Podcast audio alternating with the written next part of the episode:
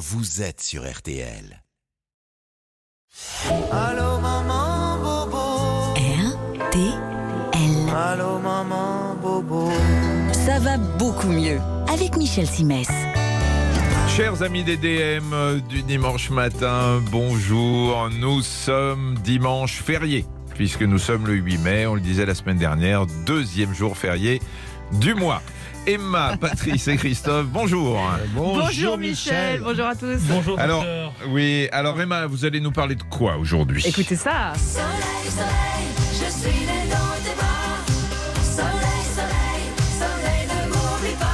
C'est dingue parce que c'est Dalida ça Ah là là, ouais, ça fait du bien. hein, Non ce mais ce qui est fou c'est que je connais très bien le répertoire de Dalida celle-là m'avait échappé. Moi aussi, pareil. J'ai comment jamais ça entendu ça, je crois. Eh Ah, ben, moi, je connais profitez. Gigi l'amoroso. Ah, bien sûr, Non, bien aussi. sûr. Mais là, je vous propose ce petit soleil de printemps qui annonce celui de l'été bien chaud, bien bon.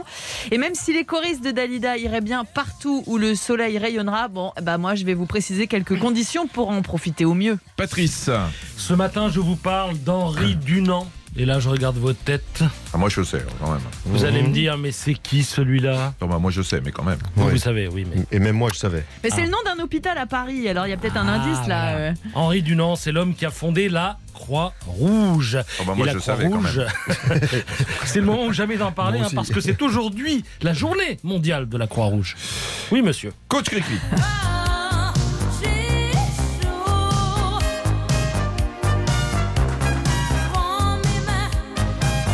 ハハハハ!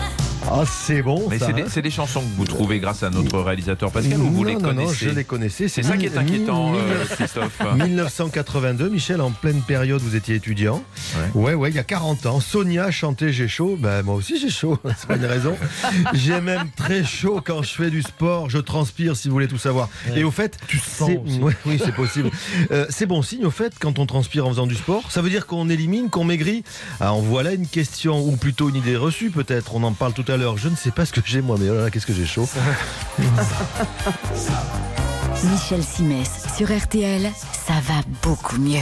Alors vous savez les amis, euh, j'en ai parlé euh, lors d'une précédente émission que j'ai une nouvelle revue scientifique de chevet euh, dans laquelle je trouve tout un tas d'informations passionnantes. C'est la revue Médecine Sciences de l'INSERM, vous vous souvenez, on en avait parlé. Absolument. Et dans le numéro du mois de mars, un article a retenu toute mon attention, écrit par une équipe lilloise du laboratoire de développement et plasticité du cerveau endocrine. Son titre parle tout seul, écoutez bien. Les neurones produisant l'hormone de mélanoconcentration régulent la fenestration des anses vasculaires de l'éminence médiane et j'ai trouvé ça fascinant. Ah, Ça, c'est avéré, ça y est? Ouais, C'est le titre, ça. Ça c'est le titre. D'accord. Mais j'ai trouvé ça, ça- il parle tout seul. Ah ouais, c'est limpide. Éblouissante et radieuse Emma, Quel dragon. Oui.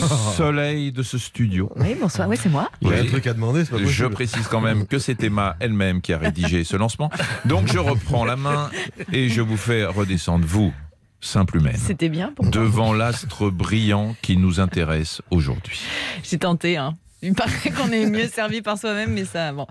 Euh, oui, je m'incline devant le soleil pour lui rendre déjà ce qu'il nous offre de bon, c'est-à-dire de la vitamine D, excellente pour fortifier nos os, de quoi réguler notre horloge interne et donc nous aider à trouver le sommeil, et bien sûr un effet bénéfique sur le moral que tout le monde a déjà éprouvé. Ça c'est pour le côté clair de la force, mais le soleil a aussi son côté Et oui, même si on est tenté de lézarder sous ces rayons bien chauds, il faut miser sur la parcimonie et bien choisir son moment. Alors, première recommandation, éviter les heures euh, les plus chaudes, l'été entre 12 et 16 heures, parce que c'est là que les UV sont les moins filtrés par l'atmosphère et donc les plus agressifs pour la peau.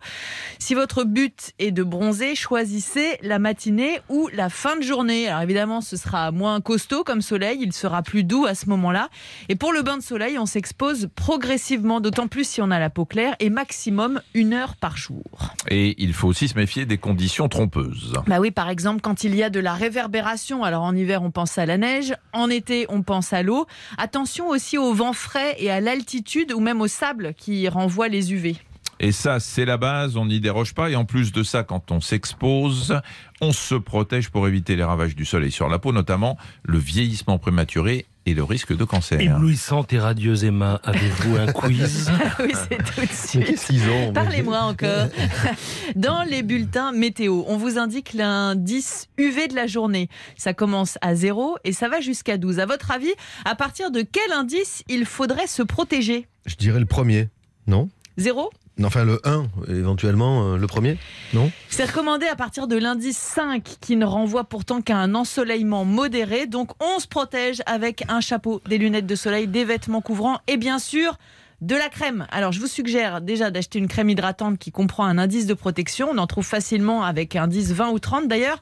D'après vous, ça correspond à quoi ces indices de protection? Ça veut dire qu'on peut, par exemple, si c'est un indice euh, 20, ça, ré- euh, ça réduit de 20 fois la durée d'exposition euh, Réelle, euh, réelle en fait. ouais, que si on avait rien si, on s'est mis C'est une pas heure très au clair ce que soleil. j'ai dit, mais Mais j'ai en, compris, moi. en- en fait, c'est l'autre sens. Ça traduit la quantité de soleil qu'il faudrait recevoir pour attraper un coup de soleil. Donc en gros, une crème Oui, à indice de protection coefficient 30, ça veut dire que la crème multiplie par 30 la dose d'UV nécessaire pour provoquer un Ouais. coup de soleil. Donc ça Mmh, réduit mmh. de 30 euh, le, Mmh, C'est pas dégâts. très clair. Non, ça multiplie. Ça me- Alors, Une autre question, gros. Non, ces ce indices, dit. ils sont, euh, ils- le truc, c'est que ces, in- indices, ils sont, ils sont issus de tests réalisés en laboratoire, donc sous des conditions euh, nickel, optimales.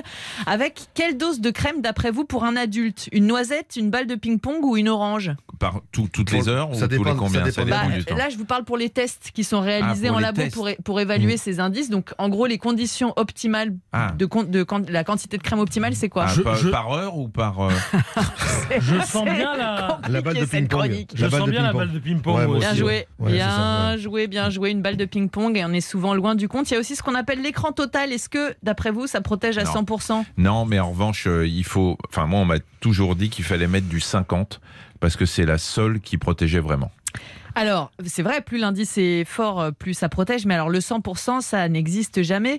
Déjà, la crème, euh, bah, quel que soit l'indice, il faut en remettre à peu près toutes les deux heures. Et si vous transpirez ou que vous sortez de l'eau, bah, il faut en réappliquer à ce moment-là. Un petit chiffre pour finir, d'après vous, après une séance d'exercice de 30 minutes, l'efficacité de la crème chute dans quelle proportion? Avec la, tran- euh, avec la transpiration, ça doit, Transpi. oh là là, ouais, on doit bien perdre la, je dirais 50%. Eh ben plus, je dis plus, monsieur. Je Ah dis ouais 90%. Ah ouais.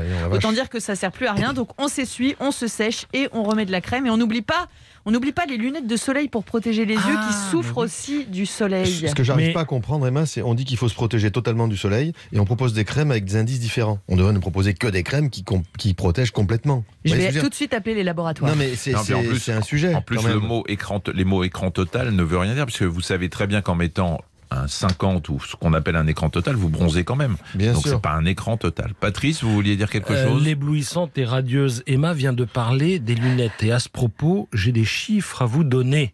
Parce que vous savez, quand vous achetez les lunettes, il y a marqué classe 1, classe Ouais. 2, classe 3, classe 4, et vous savez pas quoi acheter. Alors classe 1, c'est de l'arnaque, ça ne protège pas. Classe 2, on va dire que c'est le minimum. Classe 3, avec ça, vous êtes bien protégé. C'est c'est d'ailleurs le type de lunettes euh, qui est le plus répandu. Ah, vous allez me dire, mais classe 4. Alors c'est le plus costaud, mais en fait, ça, ce sont les lunettes qui sont réservées aux enfants ou alors à ceux qui se baladent en montagne. Parce qu'en montagne, la luminosité est particulièrement intense. Donc mon conseil, et ainsi que celui de l'éblouissante et radieuse Emma, J'adore. c'est 3. Et faites Voilà. attention hein, aux lunettes que vous pourriez acheter comme ça à la va-vite euh, dans la rue, euh, parce que les verres, euh, franchement, ils peuvent vous faire plus de mal que de bien.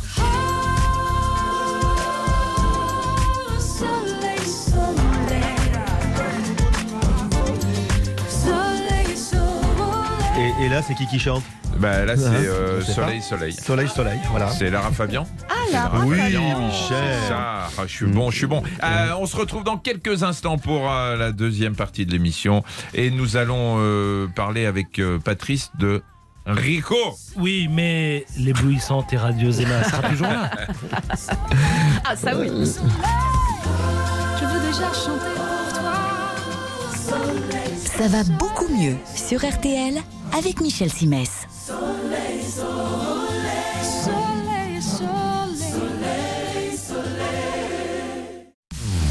Michel Simès sur RTL. Ça va beaucoup mieux. Donnez, donnez, donnez, donnez, donnez-moi. Donnez, donnez, donnez, Dieu vous le rendra. Enrico Ah, Il est là. il est Il là. est venu. Donnez, donnez, donnez, mais à qui hein? Eh bien aujourd'hui, il faut aujourd'hui, vous verrez sans doute dans la rue. On a, on a perdu Michel. On a- je sais pas ce qui se passe. Oui, il faut donner. Michel. Vous verrez sans doute dans la rue aujourd'hui des personnes euh, venir à vous avec des tirelires estampillés croix rouge. Et qui vous disent donnez-moi. Donnez, donnez. Ce sont les volontaires qui font appel à vos dons.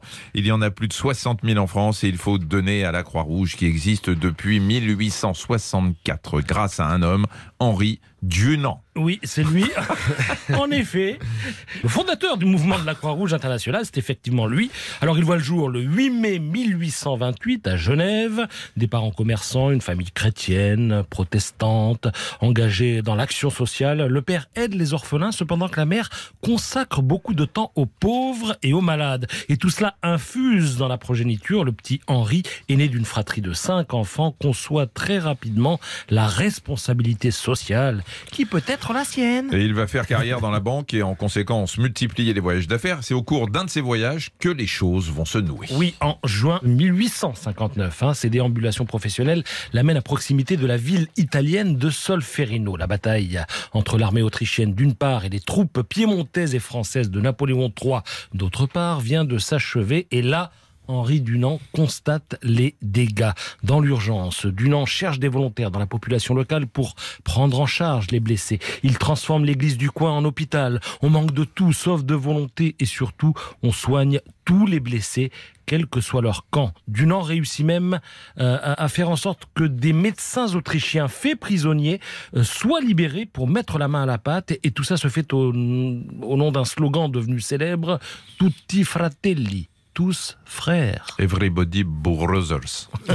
de cet épisode qui marque sa vie, Henri Dunant tire un livre intitulé Un souvenir de Solferino. Il décrit euh, l'horreur de la guerre. Il explique que des organisations humanitaires devraient pouvoir soigner les blessés sur les champs de guerre. Oui, avec deux principes majeurs, hein, le volontariat et la neutralité. L'idée maîtresse, c'est qu'un soldat devient inoffensif dès lors qu'il est blessé et qu'à ce titre, il doit pouvoir être soigné par des médecins et des infirmières dont le travail doit être sanctuarisé. Ils doivent pouvoir exercer sans craindre d'être à leur tour capturés.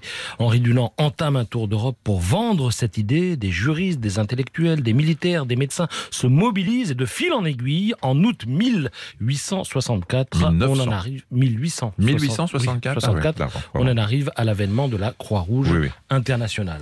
Oui, oui, je, suis- je suis idiot. Je, je sais pas pourquoi je disais 1900. Non, 1964, c'est Ouais. mon année de naissance. pour Oui, c'est ça, voilà, c'est à ça que je pensais. Le logo, on le connaît, c'est une croix rouge sur un fond blanc. Oui, c'est l'inverse du drapeau suisse. hein. Je rappelle qu'Henri Dunant était suisse avant d'être naturalisé français. Il a même eu la Légion d'honneur. Et le paradoxe veut que ce soit Napoléon III en personne qui la lui ait remise, lui qui avait participé à la boucherie de Solferino. En 1901, Henri Dunant reçoit le prix Nobel de la paix. Alors, la fin de l'histoire euh, n'est pas terrible. Hein. Dunant fait faillite. Il erre dans toute l'Europe, habite successivement en Italie, en Angleterre, en Grèce ou en Suisse. Il vit de l'aide de ses proches et s'éteint en Allemagne, à Heiden, en 1910, à l'âge de 82 ans. Il repose aujourd'hui à Zurich. Alors, on a parlé là euh, de l'action de la Croix-Rouge sur les zones euh, de conflit, une action euh, reconnue depuis très longtemps, mais il y a d'autres actions de la Croix-Rouge, notamment dans le domaine des soins urgents et des gestes de premier secours. Du 14 au 22 mai prochain, les volontaires de la Croix-Rouge française iront à la rencontre du public pour collecter des dons nécessaires pour faire vivre leurs activités locales. Et en cette période où les situations de vulnérabilité se multiplient, les journées nationales de la Croix-Rouge française sont un rendez-vous essentiel la poursuite des actions de solidarité. En cette année, pour la première fois, un dispositif exceptionnel de lancement national se déclinera le 14 mai dans quatre villes, Paris, Dijon, Nice et Rennes. Deux ambassadeurs de la Croix-Rouge française. Adriana Carambeu et Marc Lévy donneront le top départ des journées nationales. Euh, Lucas David, bonjour. Bonjour. Vous êtes responsable des formations au premier secours à la Croix-Rouge euh, française. Euh, D'abord, les dons qu'on fait dans la rue, euh, quand euh, on est en voiture ou qu'on donne à la Croix-Rouge dans ces journées, ça sert à quoi exactement? Alors les, dons que vous donnez dans la rue servent vraiment à soutenir les structures locales. Ça peut servir par exemple à, à remplacer un véhicule de secours. On peut aussi utiliser cet argent pour aménager une vestiboutique accueillante et conviviale, pour mettre en place une, épicerie solidaire et, toutes les actions quotidiennes de la Croix-Rouge. On sait que la France est, euh, ou était, euh, vous allez me le dire, très en retard sur la formation euh, pour les gestes de premier secours, contrairement notamment aux pays nordiques, hein, qui est pratiquement tous les, les Norvégiens, les Suédois connaissent les gestes de premier secours. On est en retard. Est-ce que il y a une sorte d'engouement? Est-ce que les, les, Français ont compris qu'il fallait se former aux gestes de premier secours? Alors, ben, on- en tout cas, ce qu'on a pu euh, observer pendant la, la crise sanitaire, c'est qu'il y a eu un ralentissement des formations en présentiel. Euh, les formations ont même été euh, suspendues euh, pendant un moment du fait des, des gestes barrières. Après, ça a été l'occasion, et notamment pour la Croix-Rouge, de, de développer des formations en e-learning et donc de toucher différemment la population française. par Internet Exactement. euh, et Marc Et à l'école, on progresse sur la formation adressée directement aux enfants? L'éducation nationale a effectivement euh, pris des, engagements pour former les élèves dès le plus jeune âge au, premier secours. Euh, ce sont des formations qui progressent à l'école. Alors on aimerait euh, atteindre les, les 100% de- d'élèves formés arrivés au collège. C'est, pas encore le cas. On est plus autour de 30-40% aujourd'hui. Alors concrètement, je suis un adulte concerné, j'ai envie d'apprendre les gestes de premier secours, je vais m'inscrire à la Croix-Rouge, euh, combien de temps, combien ça coûte, comment ça se passe? On a une offre euh, différenciée. où Vous pouvez avoir des, formats assez courts, en une ou deux heures, avec une initiation au, premier secours, euh, pour le, prix de, de 10 euros, par exemple, pour les gestes qui sauvent. Après, vous pouvez euh, très bien choisir un, format de 7 heures en une journée, le PSC1, avec vraiment euh, tous les, les- les gestes de secours euh, importants à connaître euh, sur une journée pour 60 euros dans n'importe quelle unité locale de la Croix-Rouge. Et il y a une prise en charge pour tout ça ou pas? Les entreprises, par exemple, peuvent financer ou c'est forcément la personne qui vient se former qui doit payer? Alors, euh, à la Croix-Rouge, c'est euh, la personne qui va payer son inscription au PSC1, parce que c'est un moyen de, de financer directement les actions locales de, de l'unité locale. Mais il y a d'autres possibilités à la Croix-Rouge également, euh, à travers votre entreprise ou euh, votre CPF pour euh, financer votre PSC1 avec des structures professionnelles de la Croix-Rouge. Mais dans le cadre des unités locales, c'est vraiment un- une contribution personnelle. Merci euh, beaucoup euh, Lucas David. Je rappelle que vous êtes responsable des formations au premier secours à la Croix-Rouge française et que du 14 au 22 mai, il y aura euh, cette semaine pour donner et Adriana Carambeu et Marc Lévy seront sûrement présents dans certains lieux pour ce lancement. Merci d'avoir répondu à nos questions. Coach Cricri, vous aviez un mot. Oui, j'ai une, une dame chez le médecin. Le médecin lui dit Quand remonte la grossesse, chère madame? Et la dame dit Ah, ben au 18 janvier, ce jour-là, je ne pouvais plus avaler. Le gars fait Pardon? Il dit Bah oui, euh, j'avais une angine alors j'ai pas pu prendre ma pilule. Merci Coach Cricri. On se retrouve dans Euh, quelques instants. Michel, c'est la responsabilité de vos confrères qui m'envoient des choses. hein. Mais Je- ah, il y a- ça balance. Ah, ben oui, donc Ah, je, ça je donne pas de nom, mais bon. Parfois, Donc- c'est Michel qui vous l'envoie sous pseudo, d'ailleurs. Ouais, Dans ouais, quelques instants, la partie 3, la partie euh, récré, on va jouer. Ça va beaucoup mieux sur RTL.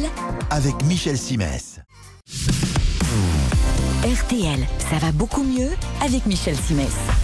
Et avant de jouer, euh, je vous rappelle que nous sommes partenaires euh, du magazine Dr Good et de son pendant euh, Nutrition, le magazine C'est bon avec en couverture les lentilles alliées de la ligne antifringale, ça lutte contre le diabète et le cholestérol, euh, etc. Et vous aurez également euh, des recettes. Et dans Dr Good, qui est en kiosque actuellement, euh, vous avez notamment un article qui s'adresse aux messieurs. Les fuites, ça se répare. Et oui, messieurs, me regardez pas comme ça. Un jour, Non, vous non, aurez mais- peut-être des fuites parce que la prostate appuiera sur la vessie, qui pensera qu'elle est pleine et qu'il faut aller faire pipi. Ah, je croyais que c'était le carburateur, moi je comprenais rien. Ah, voilà, donc euh, tout ça, c'est dans Dr Good en kiosque actuellement. Nous allons jouer. Alors, je rappelle à nos auditeurs que quand nous jouons, nous avons une euh, énigme médicale qui est vraie, avec trois euh, réponses possibles, trois versions. Une seule est bonne et nous allons jouer aujourd'hui avec euh, Patricia. Bonjour. Oui, bonjour Michel, docteur Michel. Oh non, non, non, appelez-moi. Appelez-moi docteur Mimi. Docteur Mimi. Euh, Patricia, vous êtes à Génas dans euh, le 69. Ne bougez pas euh, tout de suite, Ah, Patrice. bah, le Rhône. Le Rhône, bien évidemment. Oui. Et vous êtes en train de monter une société pour aider les gens à se loger, c'est ça? Oui, les jeunes. Oui, tout à fait. C'est-à-dire? Ah, Les jeunes qui arrivent euh, en début de carrière, qui n'ont pas le temps de chercher euh, un logement. Je suis entourée de jeunes hein, comme ça autour de moi. Et ben, je vais proposer mes services à un tout petit prix pour les aider. Ah, ça c'est bien ça, c'est bien parce qu'on Oui. perd beaucoup de temps à aller visiter tous les appartements ou tous les Ouais. studios, toutes les chambres de bonne pour les étudiants et euh, ils n'ont pas toujours le temps puisque ce serait au détriment de leurs études. Bon, bah c'est très bien. Euh, elle a un nom votre société, pas encore? Non, pas encore. Elle est en création. Rappelez-nous, hein, on essaiera de voir ce qu'on peut faire. Alors, euh. Patricia, euh, vous allez jouer pour un séjour Valdis Resort. C'est un séjour dans une des Thalasso Valdis Resort, un séjour de deux jours où vous prendrez le temps de penser à vous, vous faire du bien, vous évacuerez votre stress avec euh, huit soins Thalasso, des soins de remise en forme et des massages. Pas mal ça. Eh bien, quelle délicatesse. Super. Ah, n'est-ce pas? Patricia, il va falloir pour cela répondre et donner la bonne version. Une question anatomie. Si vous écoutez régulièrement cette émission, vous savez qu'il y a dans le corps humain 206 os. On en a parlé récemment. 200 ciseaux 206. Mais- Vous 206, écoutez pas l'émission, vous hein 206 os. Ah, d'accord. Mais c'est des os au que c'est pluriel. des ciseaux, pardon. Nous en avons parlé. Vous connaissez sans doute le radius, le cubitus ou encore le fémur en sachant que tous ces os ont changé de nom euh, il y a quelques années. Mais comme c'est Patrice qui a écrit euh, cette énigme, il n'était pas au courant. Euh, le, le, le fémur étant l'os le plus court, le plus long et le plus lourd de notre corps. Alors je vous apprends ce matin que l'os le plus léger et le plus petit s'appelle l'étrier. Il est situé dans l'oreille. Ma question est la suivante. Pourquoi cet os s'appelle-t-il l'étrier Version Patrice? Eh bien, cet os euh, s'appelle l'étrier. Oui, Euh, c'est la question, Patrice. Oui, d'accord. Bah, En fait, cet os est tellement petit et tellement fragile qu'en cas d'otite due à un bouchon de cérumen, il a tendance à se déboîter un peu, ce qui peut occasionner une fièvre de cheval. Et c'est pour cette raison qu'on l'appelle l'étrier, en référence à l'anneau métallique qui soutient le pied du cavalier et peut aussi, lui aussi, hein, faire très mal. Ok. Je vais essayer de pas faire mon ORL là, mais euh, alors version Emma. Alors, l'étrier, euh, chère Patricia, doit son nom à l'homme qui l'a mis en évidence en 1550. Cet homme, c'est Giovanni Ingrassia. C'était un médecin napolitain. Et figurez-vous que c'était aussi un cavalier émérite. Et c'est pour ça que cet os, bah, il l'a appelé l'étrier. Je signale au passage qu'il a mis en évidence deux autres os euh, qu'il a nommés le sabot et la bride. Deux noms issus du vocabulaire euh, équestre. Donc l'un se situe au niveau des côtes et l'autre au niveau du pied. Très Uh-huh. bien, très Ça, bien. C'est Très très, très à cheval tout ça. Ma version version, cri-cri. Patricia, écoutez bien, la seule chose de vrai dans ce que vient de dire Emma, c'est que c'est bien un médecin napolitain, donc Giovanni Ingrassia, euh, qui a mis en évidence cet os, l'étrier, en 1550. Et s'il a décidé de l'appeler l'étrier, c'est tout simplement parce que cet os minuscule a la forme d'un étrier, comme ceux qui pendent de chaque côté de la selle du cheval, dans lequel le cavalier cale son pied. Voilà. Bah, C'est tout Patricia. simple. ça. C'est ça la vérité. Alors Patricia, euh, je vous rappelle que vous avez trois versions. Alors, j'essaye de comprendre celle de Patrice. Donc, La euh, fièvre a de cheval. Il y a un La bouchon. de non, mais cheval, attendez. l'étrier, Non, mais c'est- surtout. pourtant évident. Oui, oui, c'est surtout qu'il y a un bouchon de cérumen qui va entraîner euh, un étrier qui se déboîte. Euh, ça va entraîner une fièvre de cheval. Vous avez compris cette version Oui. Très simple. Euh, la version d'Emma. On a un type qui euh, est cavalier. Et à chaque fois qu'il découvre quelque chose, il donne un nom euh, en, en fonction euh, de, son, de sa passion à tout ce qu'il trouve. Oui. Donc il a appelé l'étrier, forcément, la bride et quoi d'autre? Le sabot. Le sabot. C'est ça, le sabot. tout à fait. Mais le sabot qui se trouve, le sabot, le sabot qui se Le sabot. trouve le, dans les côtes. Voilà, le sabot qui se trouve dans les côtes, tout ça est très logique. Et vous avez la troisième version qui est celle de Christophe euh, Je, je l'étrier. dirais même, euh, Michel, vous avez heureusement la troisième version de Christophe. Euh, Ça voilà, va, on- qui est- ça va, là On vous qui a la dérange pas forme. Ce. L'étrier aurait la forme d'un étrier. Voilà, c'est tout ça. Alors, je ne sais pas. On aime bien les choses C'est simples un dans peu court, jeune homme. Patricia, je ne sais pas euh, quoi vous dire, mais il y en a une de bonne. J'ai une idée. J'ai une petite idée. Euh, alors, la fièvre de cheval, non. Euh, je pense pas. Emma, c'était une bonne idée, à mon avis, un cavalier mérité, mais sabot et bride, vous m'avez perdu, là. Ah, dommage, je suis Ouais, pas passé loin. Oui. Et puis, en revanche, Cricri ou Christophe, euh, je valide, je valide, euh, je valide. Bravo, Patricia. Quel talent. Bravo, Je savais qu'on était fait pour s'entendre. Alors, Cricri, Eh oui. qu'est-ce que c'est que cette histoire Alors l'étrier a bien la forme d'un étrier, donc Patricia, c'est pour ça qu'il s'appelle comme ça. Oui. L'étrier est le plus interne des trois osselets de l'oreille. Là, je laisserai parler Michel tout à l'heure. Faites Pour gaffe, tout vous j'écoute. hein. L'étrier s'articule avec l'enclume et la fenêtre ovale du vestibule, comme quoi le langage de l'anatomie est plein de poésie et d'imagination. C'est pour ça que vous avez dû faire ORL, Michel, j'imagine. Voilà, et, je, et, et juste une information sur euh, sur l'étrier qui effectivement a véritablement une forme d'étrier. Et c'est un truc euh, vraiment, on a l'impression que ça a été dessiné euh, comme ça. Et c'est l'étrier qui s'enfonce euh, dans le dans, dans l'oreille interne pour faire bouger des petits liquides et entraîner le, le son que vous allez percevoir. Et il y a une maladie que beaucoup de gens euh, peuvent avoir qu'on appelle l'autospongiose et qui est une maladie qui fait que cet étrier qui normalement doit s'enfoncer avec beaucoup de souplesse à l'intérieur de l'oreille interne est grippé autour de la platine de l'étrier. Il y a une sorte de, de calcaire qui se forme. L'étrier ne s'enfonce plus, donc ça fait baisser l'audition. Il suffit d'opérer, d'enlever l'étrier, de le remplacer par un petit piston, et puis tout rentre dans l'ordre. C'est une, euh, une affection euh, très fréquente. Patricia, vous avez donc gagné un séjour Valdis Resort Super. euh, de deux jours. Vous allez, euh, on va, on va, on va vous papouiller. Enfin, c'est pas nous, mais merci, euh, mais euh, merci on va- beaucoup, merci beaucoup. Merci à vous euh, d'avoir joué et puis vous, un gros. M pour votre société. Ok, je vous embrasse. Salut. Et bonne Ciao. émission. Bisous. Au. Merci, Au au revoir. On se retrouve dans quelques instants pour la dernière partie, pas forcément la plus intéressante, mais quand même, on est obligé de la faire. C'est avec Coach Cricri. Ça va beaucoup mieux sur RTL. Ça va beaucoup mieux sur RTL Avec Michel Simès. Christophe, vous nous avez promis un mois de mai sous le signe des idées reçues. Vous en avez quelques-unes, je crois, aujourd'hui. Encore. Ça, c'est du lancement, hein, je veux dire. Alors, alors, tout à fait, je commence. La première, plus je transpire en faisant du sport, plus j'élimine. Vrai ou faux? De l'eau, oui, De ça c'est sûr. Alors, j'entends Patrice quand même, parce que bon. il- Bah, au bout d'un moment, oui, c'est- au début c'est de l'eau, puis au bout d'un moment, c'est on tape dans la graisse. Eh non, non, en fait, transpirer davantage, c'est Emma qui a raison, n'est en effet pas du tout un gage d'élimination plus importante. Ce que l'on perd en plus, c'est juste de l'eau, c'est assez logique. Et aussitôt cette perte compensée par l'hydratation, vous redeviendrez tout naturellement euh, à votre poids initial. Et tout ça n'a rien à voir avec un potentiel amaigrissement. Vous maigrirez si vous mangez moins de calories que n'en consomme votre corps, on le dit suffisamment. La deuxième idée reçue, C'est donc Michel. ça le secret. Exactement. Il faut au moins 45 minutes d'effort pour que ça serve à quelque chose. C'est vrai ou c'est faux? Moi j'ai envie de dire oui, mais vous allez me dire non parce que vous avez Oui. l'esprit de contradiction. Non, Moi, je j'ai pense, pas envie ouais. de dire oui. Ouais, vous, vous dites oui, vous?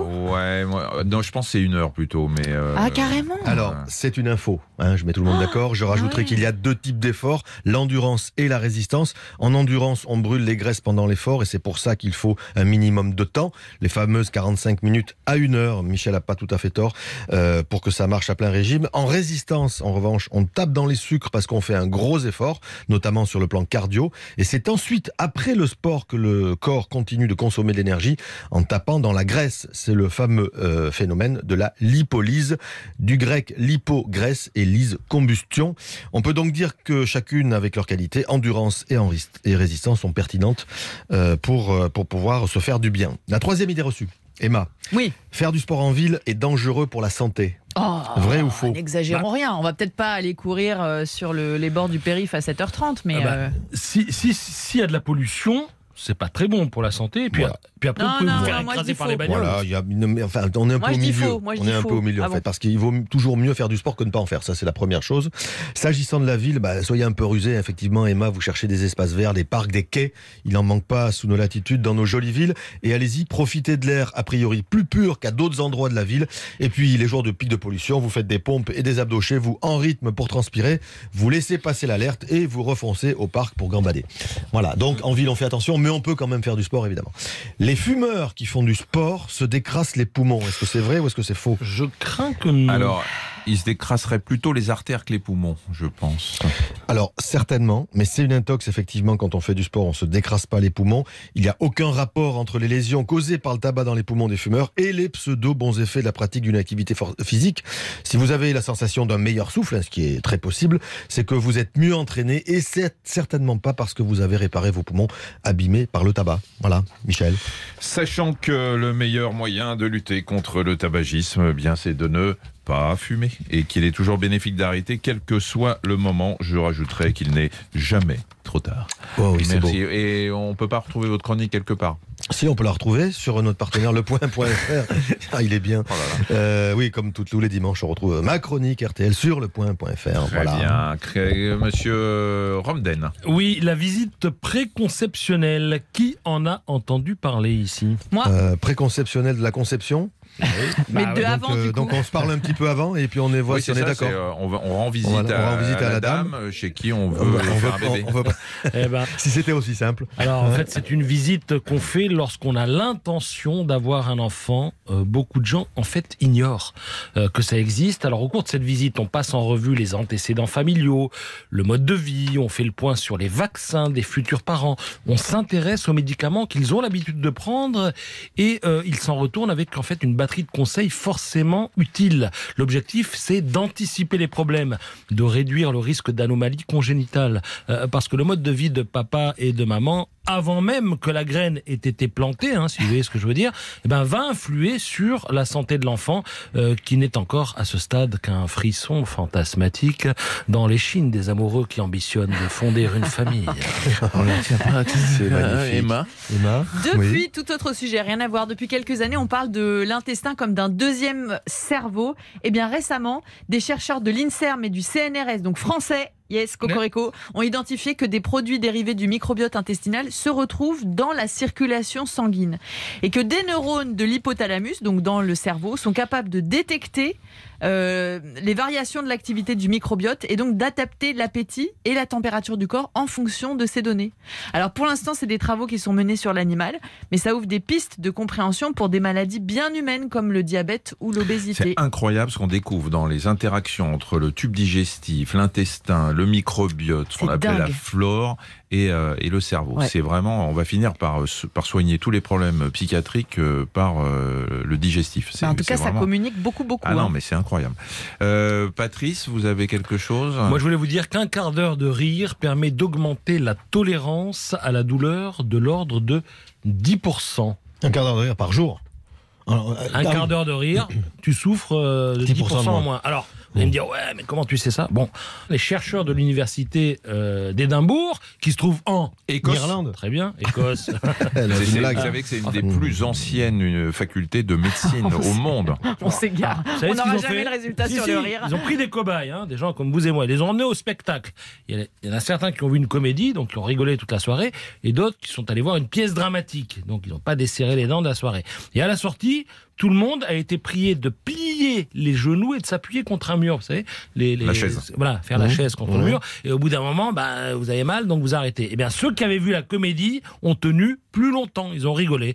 Conclusion des chercheurs de l'université d'Édimbourg un quart d'heure de rire permet d'augmenter la tolérance à la douleur de l'ordre de 10%. voilà. Sauf que, ce- sauf J'ai moins que mal, j'ai moins ceux mal. qui ont été envoyés à la comédie, c'était les joueurs du 15 RSA. donc ils ont tenu assez longtemps sur la chaise. Mmh. Ouais, ouais, Euh, ouais. allez, un dernier petit mot pour vous faire sourire. Quelqu'un, euh, c'est euh, Henry Youngman. Euh, Youngman, ça veut dire euh, jeune jeune homme homme, Jeune homme, jeune homme, euh, qui est un humoriste américain qui avait dit J'ai expliqué à mon médecin que je m'étais cassé la jambe à deux endroits. Il m'a interdit d'y retourner. Très bien. On se retrouve, chers auditeurs, euh, dimanche prochain. Je vous rappelle que dimanche prochain, euh, ce sera le 15 mai, donc ça n'est pas un jour férié. Donc faites attention à ça, hein, si vous travaillez. Merci de votre fidélité. Euh, je vous signale également un nouveau rendez-vous du lundi au vendredi. Vous retrouvez mes conseils santé dans le podcast. Ça va beaucoup mieux. En plus du replay de cette émission. Voilà, passez euh, un bon dimanche et à dimanche prochain. Mais n'oubliez pas que la vie partir n'importe où, bras dessus, bras dessous, en chantant des chansons. Bob Sinclair, c'est si bon. C'est si beau. Salut les amis. Bon dimanche Au revoir. Bonne semaine. RTL, ça va beaucoup mieux C'est si beau. avec Michel Simet.